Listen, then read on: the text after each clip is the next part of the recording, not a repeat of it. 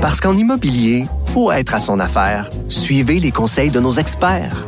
Via Capital, les courtiers immobiliers qu'on aime référer. Bonne écoute. Le, commentaire de Mathieu Boccoté, dépensé pas comme les autres. Sociologue et chroniqueur au Journal de Montréal. Bonjour Mathieu Bocoté. Bonjour. Alors Mathieu, dis-moi, euh, ça, ça, y a rien ne va plus entre la Chine et les États-Unis. Il y en a même qui, euh, qui osent même parler d'une guerre froide. Est-ce que tu penses qu'on est vraiment rendu là? Ben, alors moi, ce qui, ce qui m'intéresse dans cette espèce d'étrange querelle, c'est l'utilisation abusive du mot, euh, de, l'expression guerre froide. Parce que qu'il y ait des tensions entre les États-Unis et la Chine est indéniable, c'est le moins qu'on puisse dire. Que ces deux grandes puissances aujourd'hui euh, se regardent avec méfiance, euh, hostilité même, ça me paraît certain.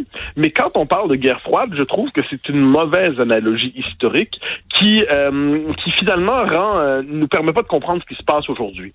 C'est-à-dire, la guerre froide, pour peu qu'on y revienne, c'est le conflit au lendemain de la Deuxième Guerre mondiale entre le bloc démocratique et le bloc communiste, euh, l'un porté par les États-Unis, l'autre porté par l'URSS. C'est un conflit entre deux idéologies occidentales, entre guillemets. D'un côté, la démocratie libérale, de l'autre, le socialisme qui va euh, virer au totalitarisme. C'est un conflit à prétention universelle, euh, c'est-à-dire que théoriquement, chacun prétend avoir un modèle bon pour l'humanité entière. Et d'ailleurs, ça se déploie à la grandeur du monde, des zones d'influence.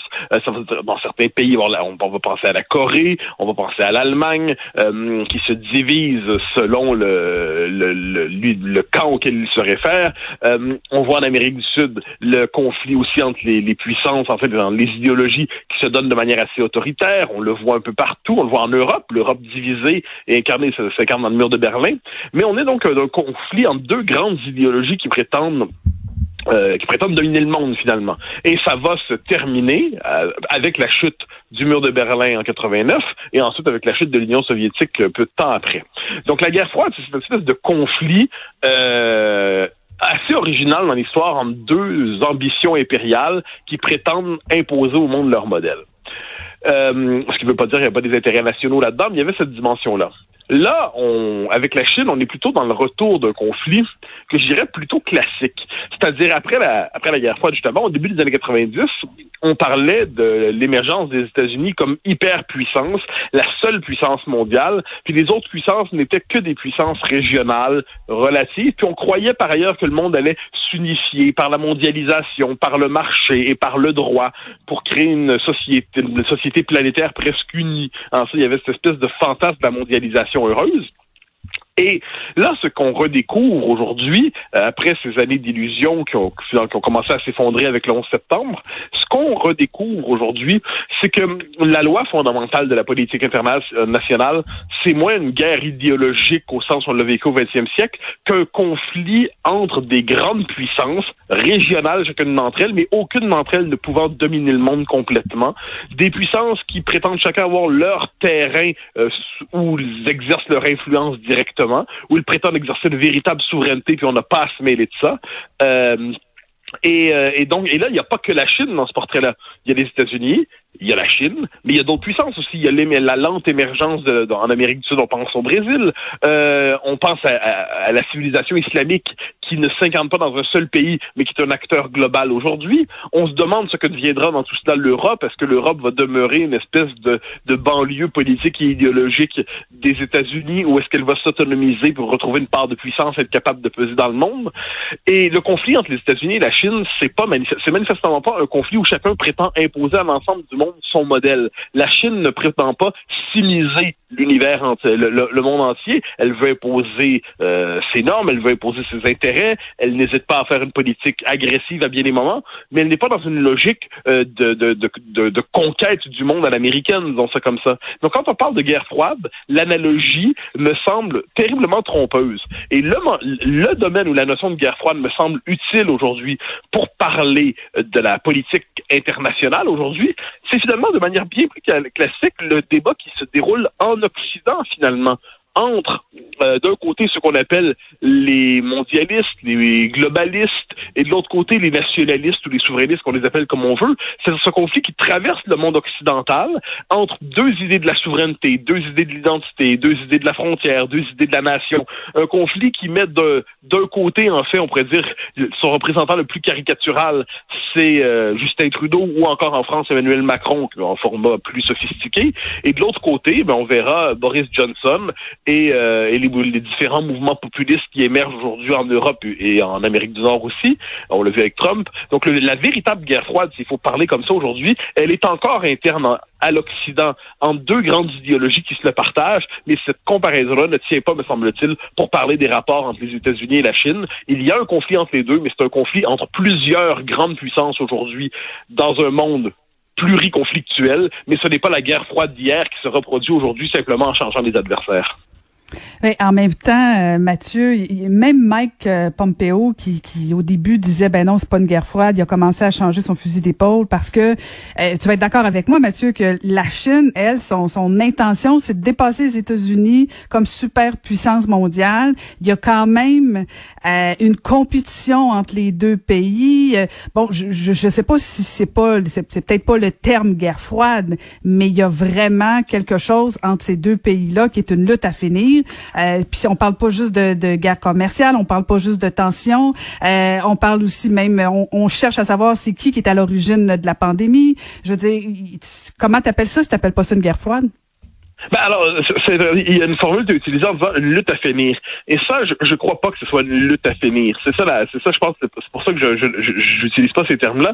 Une lutte à finir impliquerait que finalement un des deux empires doit tomber ou se soumettre. Or, me semble-t-il, on risque d'entrer. je crois qu'on est dans un monde où plusieurs grandes puissances dans une lutte qui ne finira jamais, à tout le moins pour l'horizon historique qui est le nôtre, une guerre d'influence qui peut quelquefois, qui pourra peut-être un jour, et ça, ça serait terrible, se concrétiser dans des affrontements militaire euh, classique, mais bon, ça, espérons que, ça ne dégénère pas jusque-là, euh, qu'on ait jamais au-delà de l'escarmouche, mais je pense qu'il y a une différence de fond entre quand deux grands blocs s'affrontent en disant je vais dominer le monde et l'autre se soumettra et se convertira, ça, c'est la, deuxième moitié du 20e siècle, finalement. Et aujourd'hui, on retrouve finalement la figure classique de la politique internationale. C'est-à-dire, sauf que le, terrain aujourd'hui, ce n'est plus l'Europe où la France par contre l'Allemagne euh, et la et la Grande-Bretagne et qu'est-ce qu'on fait avec l'Italie puis en passant il y a la Russie c'est simplement qu'à l'échelle du monde il y a des grandes puissances qui ont émergé les États-Unis n'ont plus les moyens aujourd'hui ou à tout le moins ils auront de moins en moins, les moyens d'imposer un, un, ordre américain à la grandeur du monde. Et, et ça, je pense que pour les Américains, c'est traumatique. C'est traumatisant parce que les Américains se croyaient appelés euh, de différentes manières à être la, la norme de la politique mondiale. Euh, je pense que c'est véritablement c'est dans l'idéologie américaine, mais ça se déploie vraiment à partir des années 90. Quand on pense aux guerres, à la guerre d'Irak notamment, mais aussi à la Libye ensuite, les Américains avaient toujours eu cette idée que on va on va faire tomber le on va faire tomber le dictateur méchant, on va établir une bonne constitution, puis on va créer un autre pays pro-américain euh, et un autre et un autre. Il y avait cette idée qu'on allait américaniser le monde en le démocratisant, une espèce de, de, de lubie néoconservatrice. Là, on regarde le monde tel qu'il est aujourd'hui. Les Américains n'ont plus les moyens d'être l'hyperpuissance la seule. La Chine n'a pas prétendu, a certainement une, ambition de puissance, mais n'a pas la possibilité, ne serait-ce que c'est pas dans ça, pour ça l'esprit de la civilisation chinoise, n'a pas la prétention à transformer le monde en un immense territoire chinois. La Chine veut dominer son, euh, son coin du monde, veut assurément euh, faire concurrence aux États-Unis sur le plan de la puissance technologique, de la puissance militaire, mais si mais on retrouve finalement, c'est pour ça que je dis, une figure classique de l'affrontement dans le monde. C'est une figure classique qu'il est normal que des grandes puissances s'affrontent. Il est normal que chacune trace le périmètre de son influence. Il est normal que chacune cherche à déclasser l'autre. Mais ça, pour moi, ce n'est pas à l'échelle du monde, c'est pas original. C'est simplement c'est le retour à la politique dans ce cas-là de conflictuel. Et à la rigueur, on pourrait reprendre la formule de Samuel Huntington qui parlait d'un choc des civilisations. Euh, c'est probablement la formule la plus lucide pour parler du monde qui allait venir euh, dès le début des années 90, c'est la remontée à la surface des grandes civilisations qui, qui ont les structures politiques pour porter leurs ambitions. La Chine là, l'Inde là, les États-Unis l'ont assurément. L'Europe ne l'a toujours pas trouvé. Ça, ça vaut la peine de le redire. Mais à travers, et, l'islam n'a pas de forme politique propre, mais est certainement une, force avec des ambitions indéniables. Alors, à travers tout ça, j'ai l'impression qu'on retrouve une figure classique de la politique qui choque notre esprit démocratique parce qu'on aurait vraiment voulu croire à un monde où le marché et le droit suffiraient pour qu'on discute et qu'on s'entende, mais on renoue simplement avec une figure classique de la politique et on redécouvre que d'autres que nous prétendent peser et dominer sinon le monde, à tout le moins dominer leur coin du monde.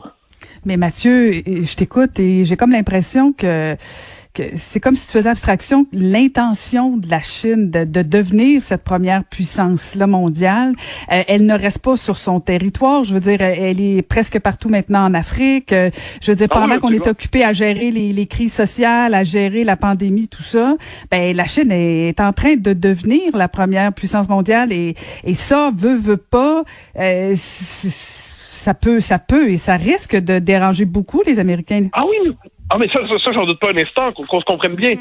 C'est-à-dire, la, Chine veut s'étendre. Alors, on, il y a même la formule, on parlait longtemps de la France-Afrique. Et je me rappelle qu'il y a un livre qui m'avait marqué il y a quelques années, on, on parlait désormais de la Chine-Afrique. On le voit en Afrique, qui est un lieu de déploiement de la Chine.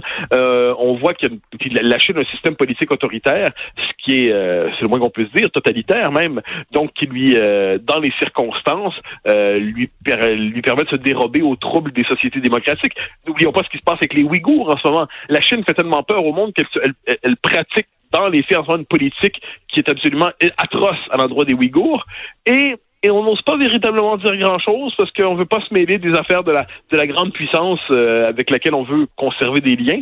Donc non, qu'il y ait une, lutte d'influence, une lutte euh, un conflit en fait avec la Chine me semble absolument indéniable. Ça, j'aurais jamais dit l'idée de dire le contraire. Tout ce que je dis, c'est que quand on utilise la...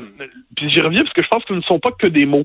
C'est que le concept de guerre froide qu'on utilise vient brouiller notre compréhension de la situation. Euh, il y a vraiment deux modèles qu'on doit regarder à l'esprit. La guerre, la guerre froide était quand même un conflit idéologique pour être capable d'imposer un modèle euh, à la grandeur du monde, l'un qui se réclamait de la démocratie libérale euh, et l'autre du communisme. Et c'était l'idée qu'on allait créer une planète homogène, unifiée, sous le signe d'une idéologie rédemptrice. Euh, donc c'est très, très, très 20e siècle, disons c'est comme ça.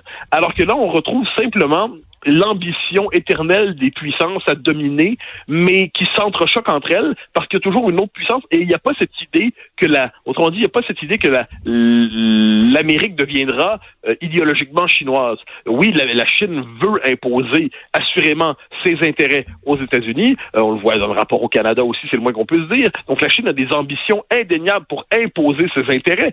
Je dis simplement qu'à l'échelle de l'histoire, c'est, c'est pas très original comme situation. C'est simplement le retour de la figure classique du conflit à laquelle nous n'étions plus habitués. Mais qu'elle s'étende, il n'y a pas de doute. Qu'elle ait des ambitions de puissance, il n'y a pas de doute. Euh, que les Américains sachent pas quoi faire devant cela, ça me semble assez évident aussi. Ensuite, on retrouve une politique de puissance classique, une politique de puissance à l'ancienne, dans un environnement technologique différent, dans un environnement idéologique différent, mais nous retrouvons finalement cette vieille idée que la, loi du politique à l'échelle du monde, ce n'est pas la paix, mais c'est au mieux la diplomatie, au pire la guerre. Hmm. En tout cas, on va suivre ça. On va suivre ça, surtout qu'en plus maintenant, il y a aussi Donald Trump qui s'attaque euh, au Canada via via l'aluminium. Alors, euh, on, on, a des heures de plaisir en géopolitique, Mathieu pour le dire ici. Ben, c'est ça. J'essaie de finir ça sur une note positive. Merci beaucoup, Mathieu. Bonne fin de semaine. Au grand plaisir. Bye bye. Merci. Donc, c'était le chroniqueur au Journal de Montréal, Mathieu Bocoté.